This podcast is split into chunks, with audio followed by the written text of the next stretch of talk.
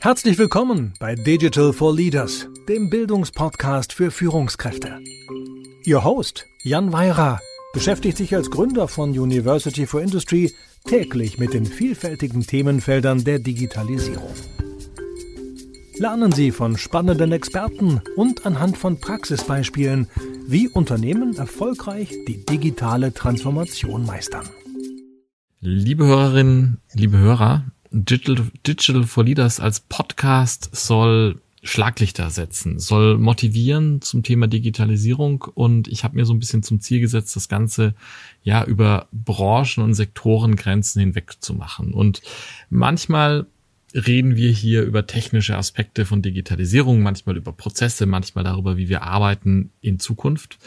Ähm, oder aber wir schauen auf Themen wie Industrie 4.0 und produzierende Unternehmen oder den Gesundheitssektor. Und heute soll es auch mal wieder um so einen Sektor Deep Dive gehen. Heute wollen wir uns mit dem Thema Banking beschäftigen. Genauer gesagt soll es um Digitalisierung im Bankensektor gehen. Und ich freue mich, heute einen Gast begrüßen zu dürfen, der ja äh, zwei oder mehr als zwei Jahrzehnte lang schon digitale Lösungen auf die eine oder andere Art und Weise im Banking-Bereich vorantreibt. Und ich ja freue mich einfach auf, ich glaube, einen sehr spannenden Einblick auf das, was da passiert und was auch möglich ist. Mein heutiger Gast ist Karl Im Bram. Er ist CEO von Objectway in der Dachregion. Lieber Karl, äh, herzlich willkommen. Schön, dass du heute da bist. Ja, Jan, ich freue mich auch, dass ich heute da sein darf und freue mich auch auf die, ja, auf den spannenden Austausch mit dir. Ja. Du, bevor wir einsteigen in diese Fragestellung Digitalisierung im Bankensektor, magst du ein paar Worte äh, gerne zu dir, zu deinem Werdegang äh, sagen und auch dazu, was Objectway eigentlich macht? Ja, gerne. Du, ich bin schon seit drei Jahrzehnten, hm. nicht seit zwei. Entschuldigung. in der, in der Bankenszene unterwegs, ähm, in diversen Führungspositionen, Vorstandspositionen, immer für Bankfachlichkeit und die dahinterliegende IT bei Banken verantwortlich. Ähm, in meiner jetzigen Rolle verantworte ich das äh, Geschäft der Objectway-Gruppe in Deutschland, Schweiz und Österreich Objectway ist in Deutschland vielleicht noch nicht so bekannt, ist aber weltweit einer der Top 100 Global Fintech-Anbieter und auch führend in der, in der Banken-Softwarebranche. Rund 200 Kunden äh, im Bankenbereich. Da sind große internationale Gruppen dabei, BNP, KBC, ABN AMRO, UBS, Rabobank. Aber auch in den Regionen haben wir starke Brands. Äh, insbesondere hier in Deutschland bedienen wir Kunden wie Haug Aufhäuser Lampe, Metzler, Warburg, Merck und Fink, Bader und Odo BHF. Ähm, Objectway, das sollten wir auch wissen, hat vor rund anderthalb Jahren ähm, das Deutschlandgeschäft dazugekauft. Das wurde damals serviciert von der die Software, ähm, ein Unternehmen, was sich ja explizit auf Kernbankenlösungen fokussiert hat, in dem Kundenkreis, den ich gerade genannt habe. Mhm. Ähm, und ja, die Gruppe selbst ist äh, in, in Mailand mit dem Headquarter ähm, Schwerpunkt ist in EMEA, ähm, Standorte Italien, Deutschland, UK, dann Benelux, rund 800 Mitarbeiter, im Jahr rund 100 Millionen Euro Umsatz und ist ein ja, wachstumsgetriebenes Unternehmen. Mhm. Ja, die ja, soweit erstmal zur, zur Object-W als solches. Ich meine, ich könnte noch ein kurzes Schlaglicht ähm, geben, welche ja, Lösung Object-W anbietet will aber jetzt hier kein, kein Marketing ja, machen. Aber ne? sag doch mal, sag doch mal zwei, drei Worte, weil ich glaube, ich finde es schon spannend, weil ihr seid ja mitten in dem, worüber wir auch gleich dann äh, noch, noch mal das, das Pferd ein bisschen anders aufzäumen werden, nämlich in diesen digitalen Lösungen, aber vielleicht mal so ein kurzes Schlagwort, was ihr da eigentlich wirklich macht und anbietet, fände ich mhm. schon spannend, ja. Gerne, also vom, vom Grundsatz her, mh, mm, das wird aber jeder Anbieter sagen, versuchen wir mal Banking ganzheitlich zu denken. Mhm ähm, insbesondere jetzt für den Privatbankensektor, Vermögensverwalter und Asset Manager. Das ist einmal die, die Zielkundschaft. Ähm, ähm, und diesen Kunden dann auch die Möglichkeit zu geben, sich relativ schnell auf Marktgegebenheiten anzupassen. Das ist einmal so die Philosophie der Gruppe. Äh, wenn ich rede von Marktgegebenheiten, dann bedeutet das, ja, das sind die klassischen Themen technologischer Wandel, also alles das, was äh, rund um Cloud und äh, Software as a Service so passiert. das abzudenken. Dann haben wir Veränderungen im Kundenanforderungsbereich. Kunden werden digitaler. Auch mhm. dem muss man sich als Bank natürlich stellen. Und wir haben sicherlich auch rund um Regulierung, Regulatorik nach der Finanzmarktkrise 2008 oder den Finanzmarktkrisen seit dem Zeitraum auch viele Herausforderungen, die man auch digital ja, lösen kann. Ja. Mhm. Und in dem Baukasten bieten wir weniger Produkte, mehr Lösungen für unsere Kunden. Das fängt vorne an bei den Frontend-Lösungen. Wir nennen das digitale ja, Client-Management-Lösung, ist im Wesentlichen das klassische E-Banking, Client-Onboarding, mhm. also klassische Plattform, wo der Endkunde ja die, die Bank über alle Vertriebskanäle eigentlich wahrnehmen kann. Mhm. Ja?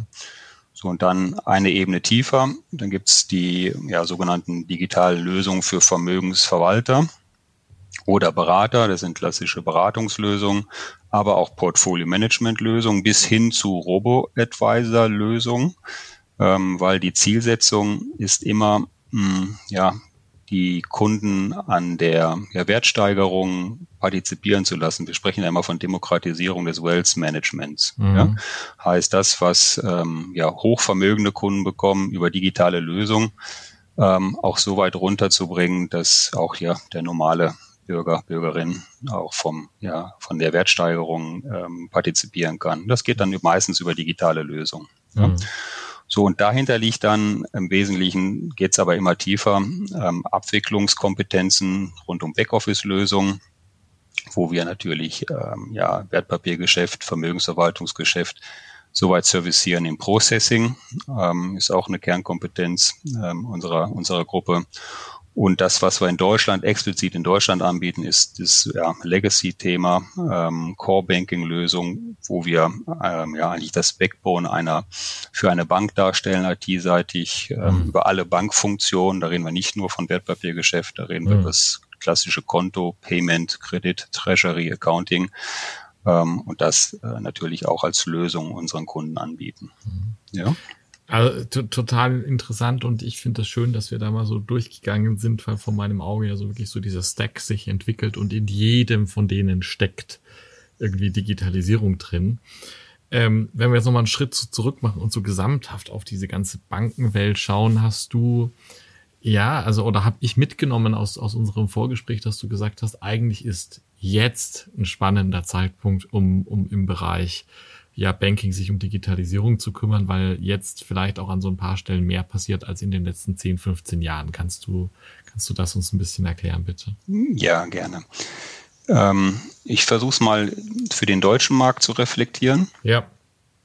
Ähm, Deutschland ist einer der größten Märkte in Europa. Ne? Mhm. Rund 1700 Banken äh, in Europa, äh, in, in Deutschland, ähm, 9 Trillionen Euro Total Assets, das ist eine riesige Zahl, die kann man sich kaum vorstellen. Ähm, und wir haben einen Bankensektor in Deutschland, der sich im Konsolidierungsprozess befindet. Also aus den vielen Banken äh, werden immer weniger. Ähm, als ich mein, meine berufliche Karriere begonnen, äh, haben wir rund 4.000, 5.000 Banken gehabt. Ne? Mhm. Und jetzt äh, rund 30 Jahre später sind es 1700 und das wird weiter runtergehen. Während die Zahl der Institute sinkt, steigen aber die Total Assets. Also das Vermögen ist da, ähm, das Geld ist da. So, und das ist der, der Markt in Deutschland. Ja, jetzt haben wir aber auch Herausforderungen, ähm, die sind natürlich abhängig von den wirtschaftlichen Rahmenbedingungen. Äh, bis vor kurzem haben wir niedrige Margen gehabt. Aktuell haben wir einen Anstieg des Zinsniveaus, aber nichtsdestotrotz, ähm, die, die Margen im Banking sind relativ, relativ überschaubar. Mhm. Äh, wir haben extrem hohen Druck auf der regulatorischen Seite, getriggert über die Erfahrungen, die wir mit den Finanzmarktkrisen gemacht haben. Mhm. Es ist klar, dass die Banken in Zukunftstechnologien investieren müssen. Ähm, wir haben so eine Disruption von Neobanken, also die Neobroker, die ja. Äh, Neobanken, die etablieren sich zunehmend im Markt ähm, und ja, nehmen auch Geschäfts- und Marktanteile weg. Wir haben im Vermögenssegment so eine Entwicklung, dass die äh, vermögenden Kunden durchaus wechselwilliger sind, als es früher der Fall war. Ähm, Gibt es auch diverse Studien, die das unterlegen. Also auch da ist Veränderung angesagt. Und wir haben äh, sicherlich einen verstärkten Blick auf den Kunden und die Preisgestaltung. Transparenz ist ein wichtiges Thema, Nachhaltigkeit ist ein wichtiges Thema. Mhm. Nachhaltigkeit ist die ganze Diskussion rund um ESG. Mhm. Ähm, so, und wenn ich das so zusammenfasse, ich nenne das immer Mobile First, ich weiß gar nicht, äh, ob, das, äh, ob das schon geschützt ist, der Begriff, aber mhm. die Kunden bevorzugen ein kanalübergreifendes Kundenerlebnis äh, und das idealerweise alles über, übers Mobile. Ja, mhm. so, und ähm, das sind mal so die Rahmenbedingungen, ähm, die wir im deutschen Markt hier antreffen. Ja. ja. Und, und ist es so, du hast das, das Thema Regulatorik angesprochen, was ja ist ja auch schon jetzt äh, 15 Jahre fast her, ja, getrieben durch, äh, durch die, die Finanzkrise damals, ja. Ähm, das hat wahrscheinlich die Banken auch so ein bisschen beschäftigt gehalten in den letzten zehn Jahren und ähm, müsste aber, äh, werden da jetzt wieder Kräfte frei, weil man sich weniger um Regulatorik kümmern kann und sich mehr auf diese neuen Trends kümmern kann? Oder wie siehst du das? Ja, also ich sehe auf jeden Fall eine Veränderung der allokierten Budgets in mhm. der, in der, ja, in der Banken-IT. Ja. Mhm. Und Banking ist ja eine der ältesten und konservativsten Branchen überhaupt. Ähm, was wir aktuell feststellen, ist, dass die Art und Weise, wie Finanzdienstleistungen erbracht werden, inklusive Regulatorik, sich grundlegend ver verändert hat. Ja? Mhm, mh. So, und die, die Banken sind aufgefordert, ihre Geschäftsprozesse kontinuierlich hm, zu optimieren. Sie sind offener für, ja, Stichwort, für den Ausbau ihres Ökosystems mhm. und sie sind auch offener ähm, für eine digitale Transformation, mhm. die noch nicht stattgefunden hat. Also wir befinden uns gerade in diesem Prozess. Ähm, und wenn äh, ich mir die Frage stelle, wo werden die Banken in fünf bis zehn Jahren sein? Für mich, ich meine, ich kann da nicht in die Glaskugel schauen, aber ist klar, eine Bank wird durchgängig digital sein. Es wird mhm. nichts mehr geben, was nicht digital ist. Mhm. Ähm, und viel wichtiger, Geschäftsmodellveränderung. Ähm, die werden auch schneller passieren. Also wenn du heute ein Geschäftsmodell verändern möchtest, brauchst du Jahre. Ich würde sagen, ähm, das kann man reduzieren auf wenige Wochen und Monate, dank digitaler Welt und digitales Ökosystem. Mhm und die, die Budgets in der Tat rund um Regulatorik. Ähm, ja, was, was erkenne ich jetzt? Der, die Anforderungen sind nach wie vor hoch, mhm. aber ähm, es findet ja ein Wechsel der, der, der Budgets hin zu mehr Digitalisierung, hin zu mehr Marktbearbeitung, hin zu mehr Frontend schon statt. Ähm, und unter Berücksichtigung von Regulatorik ist irgendwie ja, ein Zirkel, den man gar nicht auflösen kann. Aber wenn ich jetzt um ESG mir Gedanken mache, ESG ist eigentlich nur möglich äh, mit einer mit einer gut sortierten, digital aufgestellten Bank. Ja, also die mhm. haben es einfacher, ESG-Anforderungen umzusetzen, ähm, weil alles nur über Daten läuft ähm, und äh, ja, von daher würde ich sagen, geht eines zusammen, aber wir erkennen halt den, den Shift von regulatorischen Budgets hin zu zum marktallokierten äh, Budgets. Du, du hast jetzt, du hast jetzt gerade eine ganze Reihe von Dingen gesagt, die ich extrem spannend finde, weil du hast, du hast zum einen hast du gesagt, Banking ist wahrscheinlich irgendwie eine der konservativeren Branchen da draußen, mhm. ja, was, was wahrscheinlich, also aus meiner Wahrnehmung von, wenn ich mit Bankern rede, stimmt vermutlich mal so, ja. so. Du hast gleichzeitig auch gesagt, du siehst irgendwie eine Welt, die gar nicht so weit draußen ist, wo alles in einer Bank digital sein wird, mit all den mhm. neuen Möglichkeiten, die sich ergeben. Mhm. Und dann hast du was Bemerkenswertes gesagt. Du hast gesagt, ja, die Digitalisierung, die, oder digitale Transformation, die ist, äh, da sind wir noch gar nicht. mhm. Wo, woran liegt das? Ich finde das, weil das ist eine sehr spannende Gemengelage. Wir sind irgendwie sehr konservativ. Wir müssen diesen riesigen Shift machen es ist ja wahrscheinlich nicht, wahrscheinlich ist jede Bank irgendwo auf diesem Weg der digitalen Transformation ein Stück halt dann schon gegangen, ja, aber fertig sind die sicher nicht, ja. Warum tun die sich schwer? Hat das was auch hm. mit, mit, oder hat das was mit diesem Mindset zu, zu tun, mit dieser konservativen Kultur? Wo, woran hängt das? Nein, das ist, ähm, also, der erste Punkt ist auf jeden Fall äh, eine Analyse. Also, meinem Empfinden sind die meisten Banken dabei, äh, sich mit der Analyse auseinanderzusetzen, mhm. weil sie erkennen diese Transformationslücke, die wir auch gerade schon angesprochen haben. Okay. Ja, so und diese Transformationslücke bezieht sich ganz banal auf, ja, ist mein Haus cloud ready?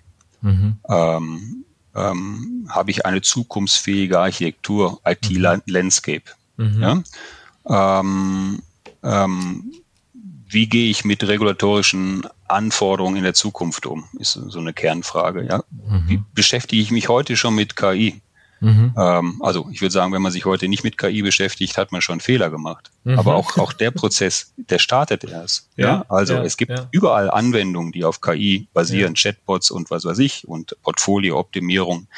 Aber dieses ganzheitliche Konzept, wie nutze ich IT in meinem Geschäftsmodell, da sind wir noch nicht. Ja? Äh, oder wie habe ich einen automatisierten, kundenzentrierten Prozess zu etablieren? Mhm. Ja, oder wie baue ich auch meine Organisation um? Die meisten Banken sind noch in Anführungszeichen hierarchischen Organisationsstrukturen unterwegs. Die Zukunft ist agil. Ja, mhm. so und ähm, das ist so ein, so ein der die Analysephase, die sich gerade irgendwie settelt und das nächste wird dann sein, ja, wir kommen ins Doing. Mhm. Ja, aber es sind viele, viele Fragen halt noch, noch ungeklärt für viele Häuser. Hängt auch von der Größenordnung des Hauses ab. Ja. Ja, ich würde mal sagen, eine, eine deutsche Bank ganzheitlich zu Digitalisierung ist vielleicht eine, eine andere Herausforderung als für ein kleineres Haus, was sich auf ein Kundensegment ähm, spezialisiert hat. Ja, mhm. da gibt es schon ähm, ja, Unterschiede. Ja? Mhm. So, und, und da stehen die Banken gerade. Und am Ende des Tages, ja, man kann den Taler auch nur einmal ausgeben. Ja, ja. also wo setze ich den Taler ein, äh, in mein Zukunfts, auf mein Zukunftsmodell ausgerichtet. Ähm, deshalb, ich denke mal, ist so eine Analysephase mal gar nicht so, so verkehrt. Inwiefern, wenn du das so miterlebst, auch bei deinen Kunden, wenn die durch diese Analysephase gehen und dann, dann, ja, Initiativen anstoßen, was machen wollen, ist da, gibt es dann einen Bedarf an ja an Fähigkeiten in den Unternehmen. Also weil wenn ich mich mit KI beschäftige, dann brauche ich ja auch mal irgendwie ein paar Leute, die, die sich da mit auskennen und die, die auch die richtigen wegweisenden Entscheiden, Entscheidungen fällen können, die, die verstanden haben, dass es darum geht, ja irgendwie eine gewisse Datenqualität beispielsweise zu haben und ähnliches. Mhm. Sind diese Fähigkeiten was, was im Banking-Bereich vorhanden sind, weil schon immer datengetriebene, zahlengetriebene Industrie? Oder ist es so, wie ich es in vielen anderen Industrien auch erlebe, dass da ein Riesenmangel jetzt an, ja, an den entsprechend digital fitten Mitarbeiterinnen und Mitarbeitern ist? Also es ist auch eine, auch eine Mixtur. Also mhm. da würde ich es nicht so schwarz-weiß sehen. Also was okay. wir in der Branche haben, ist nach wie vor ein ja, Kampf um die Talente. War of Talents ist immer das Passwort. Mhm. Ähm, und ähm, die Menschen, die sich mit Zukunftstechnologien auseinandersetzen können und die Dinge auch umsetzen können, die sind halt rar im Markt. Ja? Mhm. Also die, die suchen alle. Die suchen mhm. die Banken, die IT-Provider, mhm. aber auch äh, branchenfremde Institute suchen die auch. Ja, mhm. so und da müssen wir sicherlich in der in der in der Branche attraktiver sein, um diese Mitarbeiter zu gewinnen. Mhm. Ähm, das kann man aber auch differenziert sehen. Wenn ich schaue, naja, was sind denn die Investitionen, die die Banken tätigen wollen in Zukunft? In welche Felder soll investiert werden? Ähm, sind es im Wesentlichen, wir haben so eine Umfrage gemacht mit Global Data und haben viele Führungskräfte in Europa mal befragt, irgendwie über 500. Ähm, und ähm, eins ist klar, die Investition, und da rede ich nicht nur immer von Geld, sondern auch in Ressourcen, deshalb führe ich den Punkt aus. Ja. Ähm, da werden Banken nachlegen und werden zunehmend investieren. Ähm, ein Beispiel ist zum Beispiel bei dem Thema ESG, äh, ist für rund 85 Prozent der, der Befragten klar, ja, wir haben hier zu investieren. Mhm. Und wenn ich da investiere, investiere ich nicht nur in, in IT-Lösungen, ich investiere auch in bankfachliches Know-how, weil ESG mhm. ist bankfachlich. Mhm. Ja?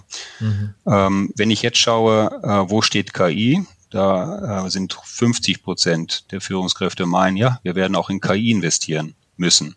So, und wenn ich mir dann anschaue, wo KI eingesetzt wird, im Kundenservice, im Risikomanagement, ähm, in personalisierte An Angebote, in Kreditvergabeprozesse, Investmentprozesse und so weiter, habe ich hier auch darauf zu schauen, nicht nur in Plattformen, sondern auch in Mitarbeiterfähigkeiten. Mhm. Ja? Mhm. Also auch da geht eigentlich über alle Funktionen der Bedarf an zusätzlichen Mitarbeitern und ja, Fachlichkeit, fachliches Verständnis ist da auch erforderlich. Ja. ja? Das ist klassisch so dieser Transformation, ja, Technologie, hm. aber eben sozusagen die, diese, ja, die fachliche Kompetenz baue ich halt parallel dazu genau. auf. Genau. Hm. Ja. Und ähm, Customer Experience ist auch ein schönes Beispiel. Mhm. Also wie, wie schaffe ich ein, ein Kundenerlebnis, was mich als, als Haus auch interessant macht für den Markt. äh, auch hier 40 Prozent der Befragten investieren. Also das sind so die drei Top-Themen, die ich so für mich mitgenommen habe, wo wir in den nächsten, nächsten Jahren natürlich die, die Fortschritte sehen und auch in dem Aufbau in Plattform als auch in, in Mitarbeiterkapazitäten. Mhm. Ja. Und vom Mindset, naja, äh, wichtig ist, glaube ich, dass man diesen Veränderungsprozess begreift mhm. ähm, und mit einem offenen Mindset rangeht und positiven Mindset und sagt, na, wie kann ich die Dinge am besten ähm, bewerkstelligen ähm, und sich nicht zurücklehnt und sagt, na ja, wir haben immer schon so gearbeitet, wir werden auch in den nächsten fünf Jahren noch so arbeiten. Mhm. Ähm, dann wird man keinen Erfolg haben. Also man muss sich öffnen äh, für die Veränderung ähm, mit all den Themen, die drumherum sind, wie Ökosystem, Digitalisierungsvorhaben, pushen, neue Mitarbeiter einstellen, das Geschäftsmodell anpassen, äh, auf die Kernkompetenzen fokussieren. Ja, also ich kann ja auch viel an Arbeit weiter outsourcen. Ähm, ja. Ich mache jetzt hier keine Marketingveranstaltung, aber ja, die IT-Provider können ja da viel übernehmen an, an Aufgaben. Ja? Stichwort Software as a Service ist gang und gäbe in der, in der, in der IT-Branche. Bei Banken sicherlich noch Nachholbedarf. Ne? Also alle diese Leistung als Software as a Service äh, dann einzukaufen, ist sicherlich effizienter, als es alle selbst zu organisieren. Ja? Kann, kann das auch ein Hebel sein, um das, was du vorhin angesprochen hast, nämlich dieses Problem der Legacy Technology vielleicht auch schneller zu lösen, wie wenn man jedes Rad selber erfindet? Ja, also die, die Legacy, das ist immer ein Thema, was ich immer wieder höre, ja, seit mhm. fast 30 Jahren. Mhm. Ähm, was sind so die klassischen Vorbehalte? Ja, Inkompatibilität der Systeme. Ja, ja. da rede ich von dem klassischen Legacy, Kernbankenlösung hin zu den ja. Frontend-Lösungen. Ja. Würde ich heute beantworten, habe ich überhaupt kein Problem mit, Front-to-Back die Systeme zu integrieren, mhm. ist bei uns schon so. Mhm. Ja, ein weiteres Vorbehalt könnte man sagen, ja, wir verlangsamen die Prozesse, weil ich habe viel Schnittstellen und und und. Mhm. Ja, aber mittlerweile sind die Prozesse schon so optimiert, Stichwort äh, SDP. Äh, da reden wir über 90, 95, 99 Prozent äh, Prozessdurchlauf äh, in der IT. Da mhm. schaut schon kein Mensch mehr drüber. Mhm. Ja, also maximal aus Risiko-Compliance-Gesichtspunkten. Ja. Ja. ja. Also die sind heute schon recht hoch. Ähm, dann ist ein Vorbehalt immer so gewesen, Wartungskosten sind zu hoch. Wenn ich das bei uns äh, anschaue und den Benchmark, Benchmark mir mal anschaue, sind wir sicherlich am unteren Level, weil wir die Effizienzen für die Kunden weitergeben. Ja. Mhm. Ähm, größeres Argument ist immer, ja, wenn ich jetzt verschiedene Systeme habe und Legacy-Systeme, dann bin ich doch eingeschränkt bei Investitionen oder Innovation. So mhm. auch hier, die sagen, na, wenn ich die Integration Front-to-Back mal abgeschlossen habe, dann ist das eigentlich der höchste Grad an Innovation. Ja, weil ich mhm. ein einheitliches System Front-to-Back habe, der Wertschöpfungskette entlang wo ich den Kunden am meisten Wert dann auch bieten kann, würde ich sagen, ist schon ein gutes, gutes Beispiel für Innovation, mhm. den Schritt gegangen zu sein. Mhm. Ja, und ist die Grundvoraussetzung für immer weitere Veränderungen, ja, in der, in der mhm. IT. Ja, also von daher bin ich da etwas, ja, etwas entspannter. Ne? Okay. Das heißt aber, dass, also was ich bei dir schon raushöre, ist, es gibt da draußen Unternehmen, bei denen ist das so dieses Totschlagargument, ah, wir können ja nichts machen, weil wir haben diese Legacy-IT und du sagst also mal ganz langsam, das ist kein Totschlagargument, weil das kann man lösen und gleichzeitig müsst ihr es auch lösen, sonst, sonst sind diese Innovationen und diese, ja, auch Beschleunigung der neuen Geschäftsmodelle, die sehr schnell entstehen können, wie du es eingangs erklärt hast, all die Dinge werden gar nicht möglich sein, wenn ihr darauf beharrt, dass ihr mit diesem alten System da im Hintergrund noch arbeiten müsst, richtig? Ja, und, und die, die Kunst ist es immer, das in ein vernünftiges, ja, äh, Operationsmodell zu bringen. Hm. Stichwort, ähm, mach nicht alles selbst, sondern vertraue auf einen Software as a Service Anbieter. Ja. Ähm, sehe zu, dass du die, ähm, die Systeme miteinander verheiratest über API-Layer, API-Strukturen ähm, und sehe zu, dass die Gesamtlösung Cloud-ready ist. So mhm. und das ist by the way auch der, der, der technologische Trend, den wir seit den letzten fünf Jahren hören. Also mhm. da ist nichts Neues dabei oder jetzt von mir gerade mal erfunden, sondern ja. ähm, und den Weg muss man nur konsequent gehen. Ja, mhm. und irgendwann muss man mal anfangen, den Weg zu gehen. Und ähm, ja, die, die Anbieter am Markt sind da auch, auch mhm. bereit am Ende des Tages. Ähm, ich, also ich sehe keine Hürden. Ja. ja. Ja. Jetzt bist du ja äh, ein, ein Urgestein, sage ich mal, des Bankings und Digitalisierung im Banking. Drei Jahrzehnte, ich hatte vorhin zwei gesagt, seit drei Jahrzehnten in dem Bereich unterwegs. Wenn du so nach vorne schaust, sag mal mal so Zeithorizont die nächsten drei bis fünf Jahre, was ist das, wenn du, ja, ich will jetzt keine Vorhersage von dir, aber das, wo du sagst, hey, das finde ich jetzt irgendwie gerade total spannend, was auf uns zukommt, äh, da freue ich mich drauf, da wird sich was bewegen. Wo, wo siehst du da solche Themenfelder? Also KI ist für mich eigentlich das Schlagende. Ja, mhm. ähm, weil zunehmend die Gesellschaft versteht, welches Potenzial dahinter steckt. Mhm. Ähm, wenn ich von Gesellschaft rede, ähm, dann sind es auch die Manager, die Entscheidungsträger. Mhm. Ähm, gleichzeitig kommt gerade so eine Stimmung auf, dass man sagt, okay, mh, hm, das muss schon reguliert werden, ja. äh, weil wir wissen gar nicht, äh, sind wir überhaupt in der Lage, KI zu beherrschen.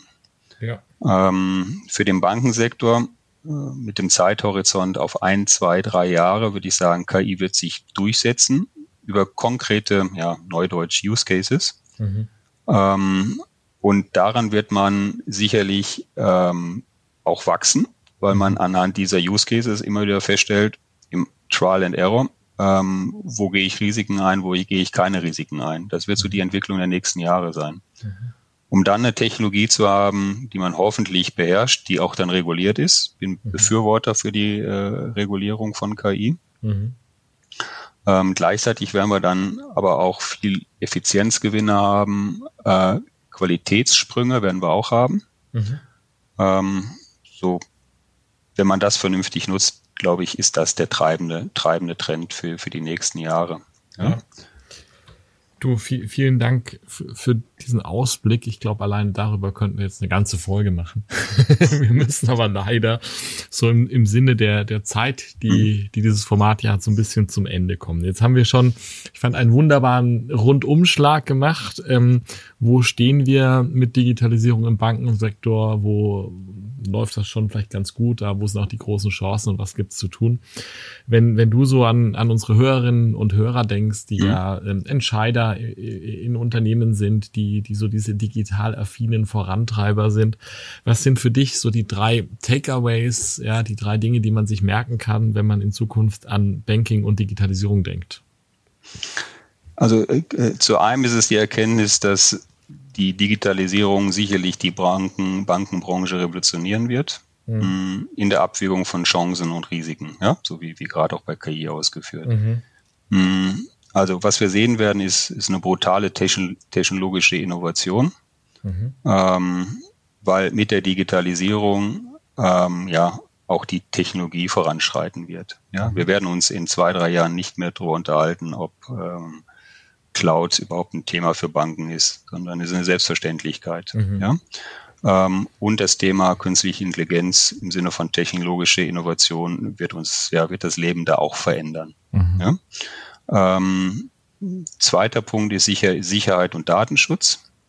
Ähm, die Banken und die der Regulator wird darauf achten, dass all das, was da getan wird, äh, ja, den, den Anforderungen an Sicherheit und Datenschutz ähm, äh, Genüge getan wird. Ähm, auch da werden Banken investieren.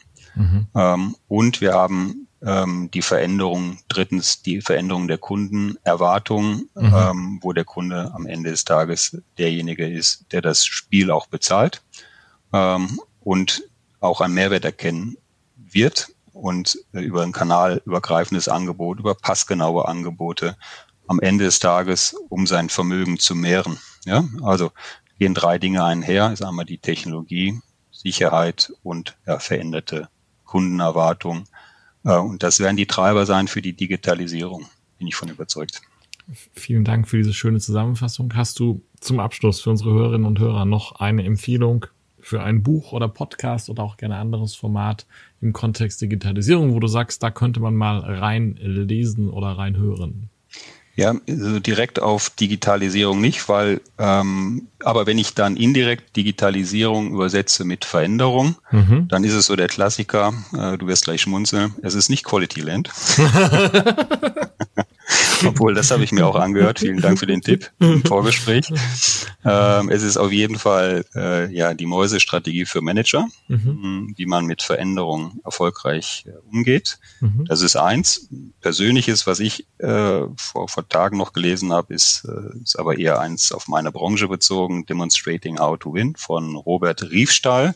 Mhm. Da geht es im Wesentlichen darum, wie man komplexe IT Softwarelösung an den an den Kunden bringt, aber auch ganz interessant, weil komplexe Dinge sind nicht einfach zu erklären. Mhm. Und dann hätte ich privat noch ganz viele ähm, aufgrund der Veränderungen, die so gerade in der Gesellschaft passieren, habe ich mich mit Cum-Ex mal auseinandergesetzt. Da gibt es mhm. von Oliver Schröm ein schönes, äh, dann höre ich einen Podcast natürlich, dann House of Wirecard ist auch so ein schönes, schönes Thema, da mal okay. zu verstehen, was da alles passiert ist.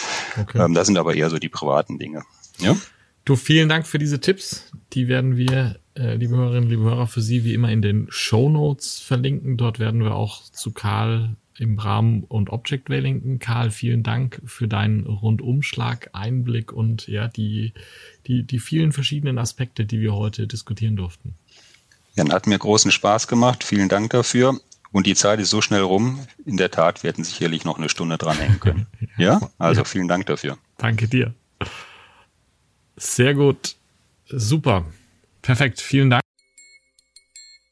Vielen Dank fürs Zuhören. Wenn Ihnen diese Folge von Digital for Leaders gefallen hat, empfehlen Sie den Podcast gerne weiter, teilen Sie ihn auf Social Media oder hinterlassen Sie eine Bewertung. Um immer auf dem Laufenden zu bleiben, folgen Sie Jan Weirer und University for Industry auf LinkedIn.